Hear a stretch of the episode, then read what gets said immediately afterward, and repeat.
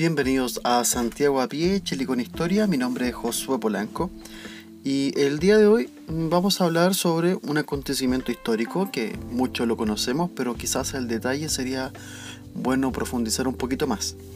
Vamos a hablar sobre el magno terremoto de 1647 en la ciudad de Santiago, bueno, y en gran parte del país también, el cual afectó gravemente las, la vida de las personas, la vida arquitectónica de la ciudad y cómo eso también eh, moldeó parte de la historia de la ciudad vinculada al conocidísimo y bien ponderado Cristo de la Agonía o el Cristo de Mayo también, que está en la iglesia de San Agustín actualmente. Este compendio o extracto está basado en las relaciones eh, que hizo el ilustrísimo señor don Francisco Gaspar de Villarroel, obispo de Santiago, en el año 1647.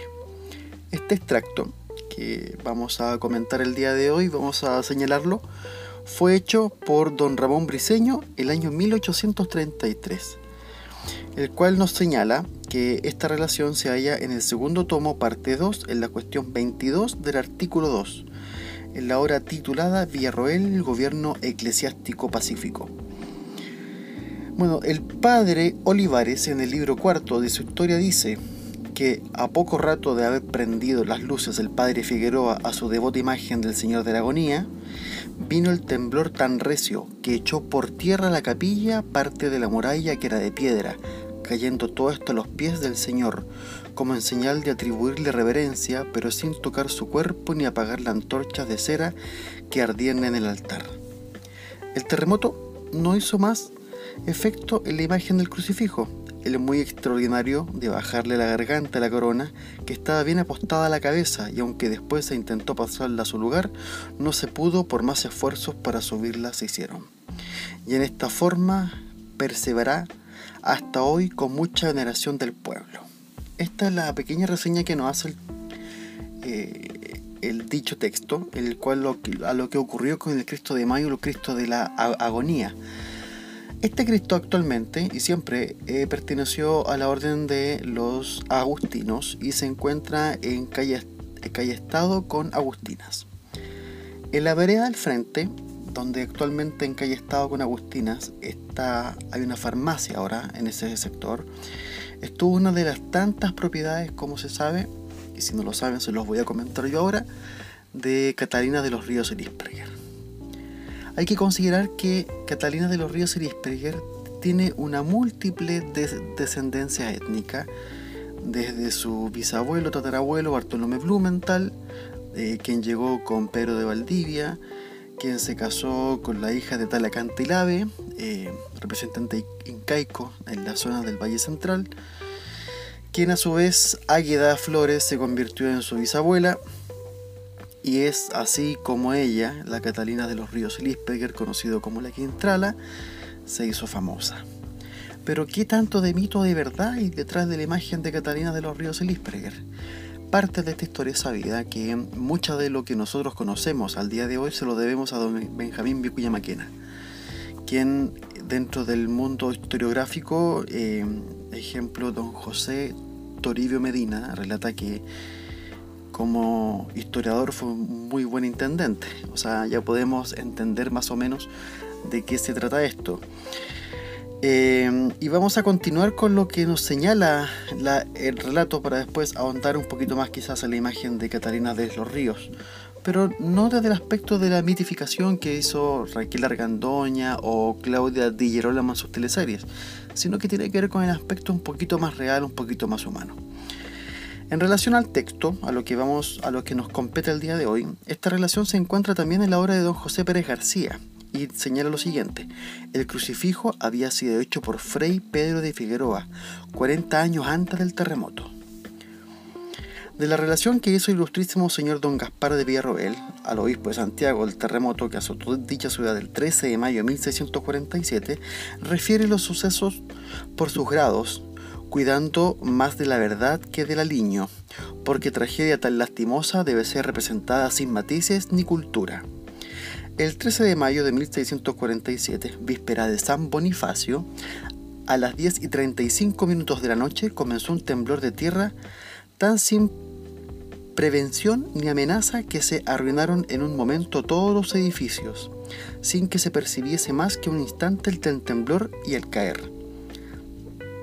Tanta fue su violencia, después de haber caído las murallas, se vio los cimientos arrojar sus mismas piedras. Duró la tierra reciamente sacudiéndose con un terrible ruido, por espacio de medio cuarto de hora. Aunque estaba la luna bien alta, se obscureció el cielo por unas densas tinieblas ocasionadas por el polvo y varias nubes que hicieron apoderarse a los hombres de tal terror y miedo que los, que los cuerdos creían ver los preámbulos del juicio. Fue tan grande el estruendo que hizo esta con su caída que el padre Pedro Moyano, visitador de este obispo y cura de Concagua, apunta confusamente que le oyó la cordillera a 15 leguas de distancia de esta ciudad y conoció con evidencia que había caído, que había caído en la ciudad de Santiago. Aún todavía no había podido averiguarse la dirección de este terremoto, pero se ha colegido por varios eh, efectos que vino de Valdivia, pasó por Concepción y desplegó toda su fuerza en Santiago. O sea, estamos hablando de un terremoto impresionantemente largo y también muy largo en cuanto a kilómetros abarcados, desde Valdivia hasta Santiago mínimamente. Para dar una idea más completa de lo acaecido en estos terribles instantes, trataré de dar algunos asuntos en particular, los cuales nos van a ayudar a entender la proporción de todo esto. Y vamos a partir por el tema estructural de la ciudad, qué ocurrió con los edificios más connotados de aquel momento. La catedral, uno de los primeros templos de la América, era la Catedral de Santiago. Contaba con tres naves de piedra, aunque las colaterales eran de adobe y había más de una excelente sacristía. Todo sucumbió en los primeros momentos y los arcos de la nave del medio, que por su forma pudieron sustentar la enmaderación, no cayeron de pronto, pero se partieron sus piedras, cayeron una como de 10 quintales de peso en el patio del obispo, como si la arrojasen con la mano. También cayó un rico sagrario que estaba depositado el sacramento y un órgano de 3.000 ducados que fue importe de importe, perdón, que fue derribado sin que sus flautas pudiesen encontrarse aún pasado un mes. Entre los escombros se encontraron sin lesión una imagen de San José de alta talla, otra de la expectación se encontró aún más hermosa que antes, y antes de la elevación de la caída y de la suma tierra, piedra y madera que sobre sí cayó. También de Nuestra Señora de la Victoria y del apóstol San Pedro, que estaban en el altar mayor. Y finalmente la del gran patrón de la ciudad, el apóstol Santiago. Se regula qué importancia la pérdida de este, de este solo templo como a más de 30.000 ducados de la época. La iglesia Santa Ana, la que está en Manuel Rodríguez, en Manuel Rodríguez y San Martín como referencia, este templo cuyo edificio era nuevo estaba bien labrado y contenía un rico tabernáculo. Cayó sin que las imágenes y retablos pudiesen sacarse absolutamente nada. San Saturnino. Tenía este santo una iglesia muy antigua y de corta arquitectura y quedó a pesar de esto en pie.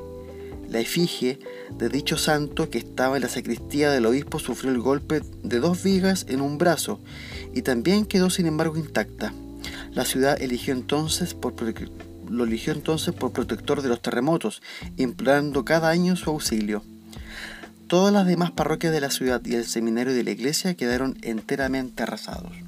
Para hablar de San Saturnino, actualmente se encuentra esta iglesia frente a la Plaza del Roto Chileno en, en, plaza, en Barrio Yungay, el cual, como aquí se, señala, eh, este fue elegido el santo patrono de los terremotos y los temblores y de las crecidas del río Mapocho por el lado de la Cañada.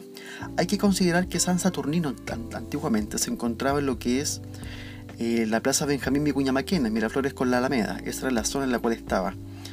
Y en vista de que los terremotos y los desastres naturales y las crecidas del río subieron y continuaron, a través de los distintos años, San Saturnino fue perdiendo la preponderancia por la cual fue encomendado y pasó prácticamente al olvido y hoy día se encuentra en la Plaza del Roto Chileno en Barrio Yungay los monasterios, para que hablemos un poquito más también sobre otros edificios importantes de, la época.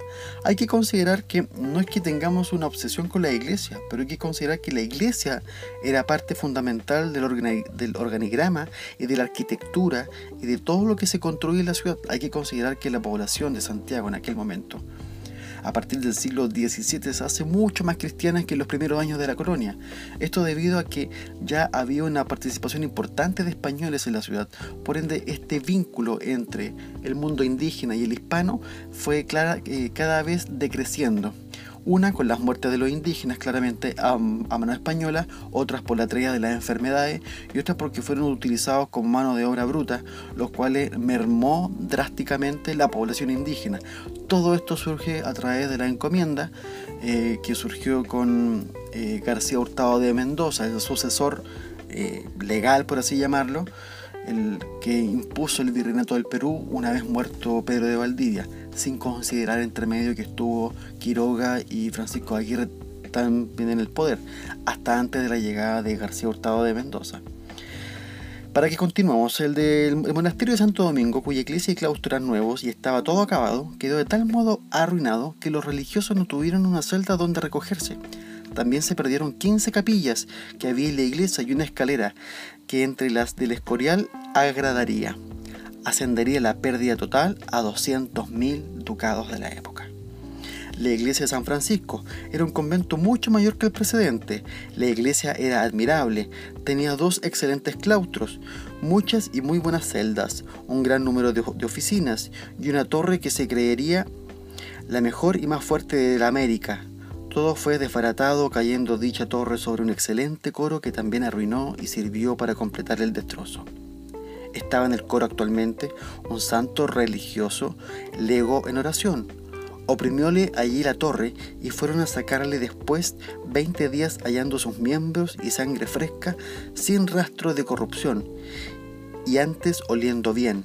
Apreciase la pérdida del monasterio en 30.000 ducados de la época. La iglesia de San Agustín, la iglesia en cuestión, donde estaba la imagen del Cristo de la agonía, que estaba edificada 60 años antes, casi enteramente fue destruido. Tiene todavía la iglesia un respetable crucifijo que fue fabricado por un religioso que no sabía regla ninguna de escultura, 40 años antes de la época de la que hablamos. Estaba entonces este crucifijo en un tabique que cerraba un arco muy fácil de caer y sobre el cual no tenía que hacer el temblor nada efectivamente, es cosa singular que quedase sin lesión alguna, después de caído todo el templo y pudiesen encontrarlo después fijo en la cruz y sin trastornarse el dosel de él, siendo la única mudanza la corona que le hallaron en el pescuezo, prodigio tan raro que no se encuentra otro semejante en la historia. Aunque todas las celdas no fueron arruinadas, con todas de las restantes no se esperaba otra cosa, y por esto la comunidad se vio obligada a vivir un todo de cordellates, en lo cual la la miseria, por así llamarlo, que provocó todo este temblor y terremoto, incluyendo a la iglesia, provocó que la gente se volcase directamente a vivir en las calles. Atendería la pérdida total a 100.000 ducados de la época. La iglesia y el convento de los padres de Nuestra Señora de la Merced, o la iglesia de la Merced que está actualmente en calle Maquiver, con Merced, fueron arruinadas completamente la imagen de San Pedro de Nolasco se encontró vuelto hacia la Virgen como implorando perdón para el pueblo. No se repondrá lo perdido con cien mil ducados. El colegio de la Compañía de Jesús quedó todo asolado, excepto una media baranda que había en la, en la capilla mayor, que la sustentaron los arcos. También perdieron una botica que habían formado a gran costo y que era el único alivio del pueblo. Se regula la pérdida en 103 mil ducados. El Hospital San Juan de Dios quedó intacto. Hay que considerar que el Hospital San Juan de Dios está actualmente de los terrenos de la calle San Francisco hacia el oriente hasta llegar a calle Portugal, que ocupa los terrenos más o menos donde está la Pontificia Universidad Católica de Chile el día de hoy. El insigne monasterio de monjas San Agustín, que en santidad y número podrán competir con cualquiera de Europa, no gozó de inmunidad y cayó su rica iglesia, y casi todo el convento por Dios favoreció manifiestamente a sus siervas en esta ocasión porque habiéndolas embarazado su turbación, no atinaron a abrir las puertas hasta que cayeron los corredores.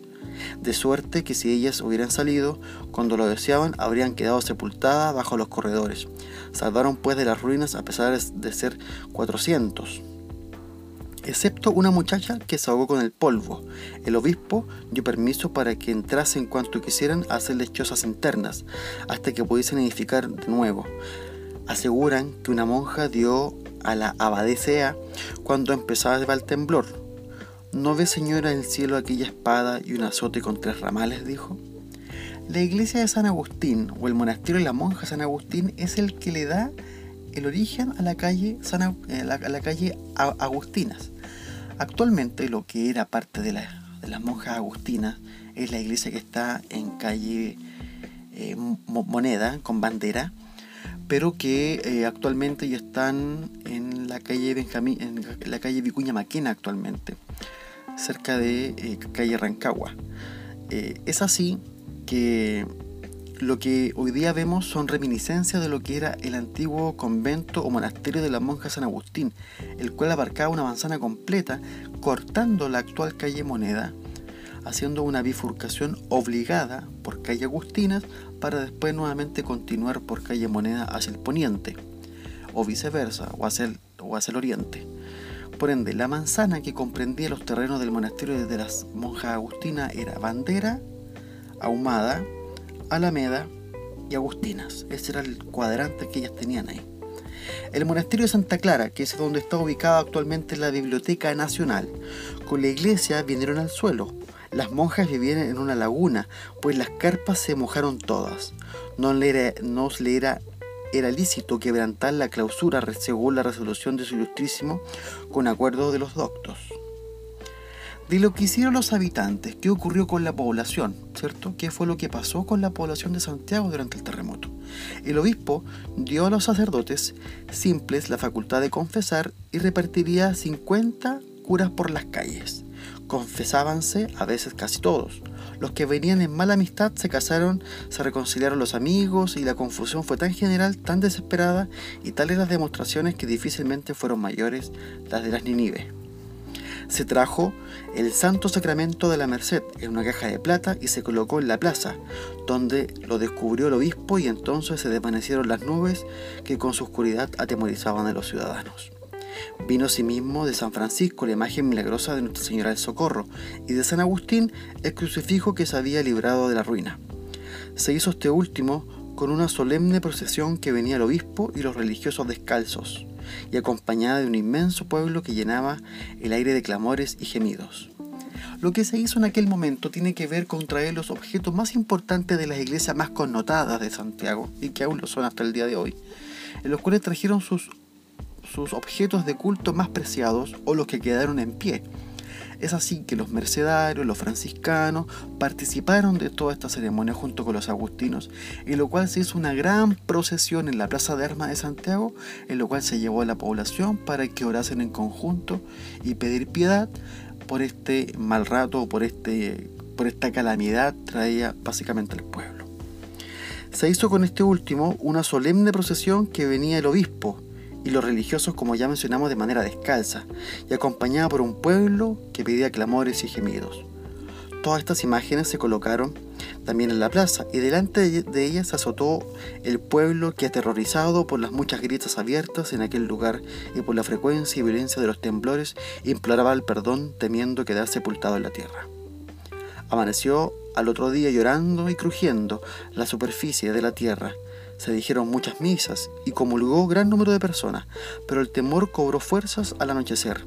Reunióse la multitud e hizo tan gran ruido y conmoción que el obispo fue obligado a salir de su toldo para rogarles se sosegasen y recogiesen. Pero no teniendo dónde irse los fieles, se vio también obligado a consolarlos ahí mismo, para lo cual se subió al bufete en que estaba el crucifijo de San Agustín, y les hizo un fervoroso sermón de hora y media, Esforzó tanto la voz que se oía a cinco, a cinco cuadras de distancia. Finalizado el sermón, les mandó retirarse, lo que efectuaron después de haber recibido tres absoluciones y la bendición episcopal. Este prelado, tan sabio como virtuoso, recorrió la ciudad con heroico celo, repartiendo limosna y consolación a los afligidos. En aquel momento, la Real Audiencia también se hizo parte y manifestó también su caridad nombrando a uno de sus miembros para que aligerase la fábrica de las iglesias y monasterios, en particular una capilla de madera en la plaza para depositar el Santo Sacramento.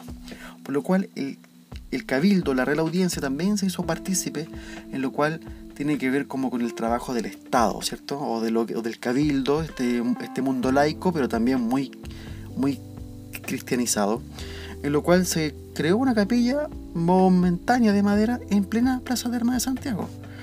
El gobernador don Martín Mujica envió una buena cantidad de dinero para que repartiese entre los pobres más necesitados, remesa que prueba la beneficencia de este hombre, pues vino tan a tiempo que era absolutamente necesaria, pues caídos los hornos y molinos, se puso muy caro el alimento común de la clase más infeliz que quedó en pie. El desastre fue tal y tan inmenso en la ciudad de Santiago y me imagino en regiones también, no hace falta ser muy perspicaz para suponer o darse cuenta de eso, que Chile desde tiempos inmemoriales ha sufrido y va a seguir sufriendo el embate de la naturaleza propiamente tal. Pero a raíz de todo esto también surge una imagen que tiene que ver con la imagen de los milagros, la imagen de la fe. Y eso también es importante. La gente a través de la fe, a través de las imágenes milagrosas, en lo cual la población subjetivizada por el concepto del desastre, por este concepto que está tan de moda eh, hoy en día por la, por la resiliencia, también se, se, provocaron prodigios en el terremoto. El pueblo, el pueblo siempre fue supersticioso, inventó mil habladurías tan necias e infundadas que por eso no me quiero referir, comenta el, el prelado quien escribió este texto. El de mayor importancia fue el de la caída de la corona del pescuezo del crucifijo de San Agustín, cuya descripción queda hecha ya cuando hablé de la iglesia. También hubo de otra de no menor consideración. El capitán don Lorenzo de Moraga, que era hombre de categoría, azotó a un mulato suyo, el cual murió de sentimientos, y emplazó a su amo al tribunal de Dios. Efectivamente, tres días después, el vaticinio tembló y el capitán fue sepultado en sus ruinas. El oidor don Antonio de Heredia, caballero manchego, se asió de un naranjo que tenía en su casa, porque era tan la fuerza del temblor que no podía contenerse de pie y el naranjo lo arrojó tres veces a tres varas de distancia. En fin, cada uno de los, de los que sobrevivieron a este desastre pudo asegurar que fue un prodigio su conservación. Aquí hay muestras claras de lo interesante que es todo esto. Hay que hablar de las tres varas de distancia. Se los planteo de esta forma. No es que sea muy relevante el dato, pero nos puede dimensionar las unidades de medida que se utilizaban en la colonia. Una vara de distancia son aproximadamente 12 metros. Y aquí cuenta que fue lanzado a tres varas de distancia. O sea, estamos hablando de 36 metros de distancia. O sea, fue un empellón, un movimiento sísmico importante. Los que murieron en el temblor pasarían de 600 según el cálculo común. Se dispersaron los, los derechos de entierro por toda la ciudad y eran tantos los que llegaban que el obispo tuvo que pagar de su bolsillo a los que abrían la sepultura para que no infectase el aire la corrupción de los cadáveres tendidos en la calle. La iglesia se tuvo que hacer cargo entonces de costear parte de los entierros porque la cantidad de muertos sobrepasaba enormemente la factibilidad técnica que tenía el cabildo y el Estado en aquel momento. Hubo en Casa Fin donde murieron 13, 13 personas vinculadas directamente al cura. En memoria de tan inaudito desastre y para aplacar la ira del omnipotente, se hacen todos los años una solemne rogativa que se llama de mayo, por haber sucedido en dicho mes nuestra desgracia se finaliza con una respetable procesión a la que asisten todos los tribunales y numerosos del pueblo. En ella salen principalmente el señor que permaneció durante el temblor fijo en la cruz y solamente con la corona de espinas en el pescuezo. Luego, San Saturnino, que también permaneció ileso a pesar del golpe que sufrió en un brazo, y que se encontró desnudo de medio cuerpo y con una disciplina de demostración de pedir por la conservación de este pueblo. Y lo último es la Reina de los Ángeles, María Santísima, sin pecado original. Amén. Esto nos viene a relatar sobre lo cuantioso, lo dificultoso y lo trágico que fue el evento de 1647 en que la ciudad, a excepción de ciertos edificios, desapareció por completo. Esto también sirvió desde el aspecto de la fe para poder incentivar aún más la devoción en el cristianismo. ¿Por qué? Porque a través de las desgracias también se puede infundar el, el, aspecto de la fe, del recogimiento espiritual. Y eso fue lo que hizo la ciudad de Santiago. Trajo a la masa que estaba eh, muy carente desde lo material y también desde lo espiritual. El aspecto positivo de todo esto, que el Estado, a través de la Real Audiencia o el Cabildo, en conjunto con la Iglesia Católica de aquel momento, también se hizo cargo en parte para poder socorrer a los más desposeídos y correr por último con el tema del pago de la sepultura. Referente al tema de lo que significa el Cristo de Mayo, hay muchos mitos referentes a esa, imagen, que la Catalina de los Ríos y Lispreguer lo tuvo en su casa, que me acuerdo en unas eh, telenovelas salió el tema de que ella lo tenía en su casa y que, ella, y que el temblor, el, temblor de 1647 se debe a aquella frase que se hizo muy famosa en la teleserie de la Raquel Argandoña, que dice, ningún hombre me puede mirar a la cara, ¿cierto? Y a partir de ese momento fue cuando ella estaba en medio de estas celebraciones de ocultismo, en las cuales siempre se le acusó, pero que en realidad no existen prueba alguna, a excepción de un par de juicios que nunca llegaron a, a buen puerto debido a que no existían pruebas. El gran problema de Catalina de los Ríos y Lispreguer tiene que ver con el poder que ella ostentaba en aquel momento. Santiago, América, colonia española, cristiana, machista, en 1647 se dio el lujo de ostentar el mismo poder que un hombre. Y eso fue fundamental para que ella eh, tuviese esta mala fama o esta mala reputación. Catalina de los Ríos y Lispreguer no hizo nada más distinto de lo que hacía un hombre. Su pecado, por así llamarlo, era que era mujer.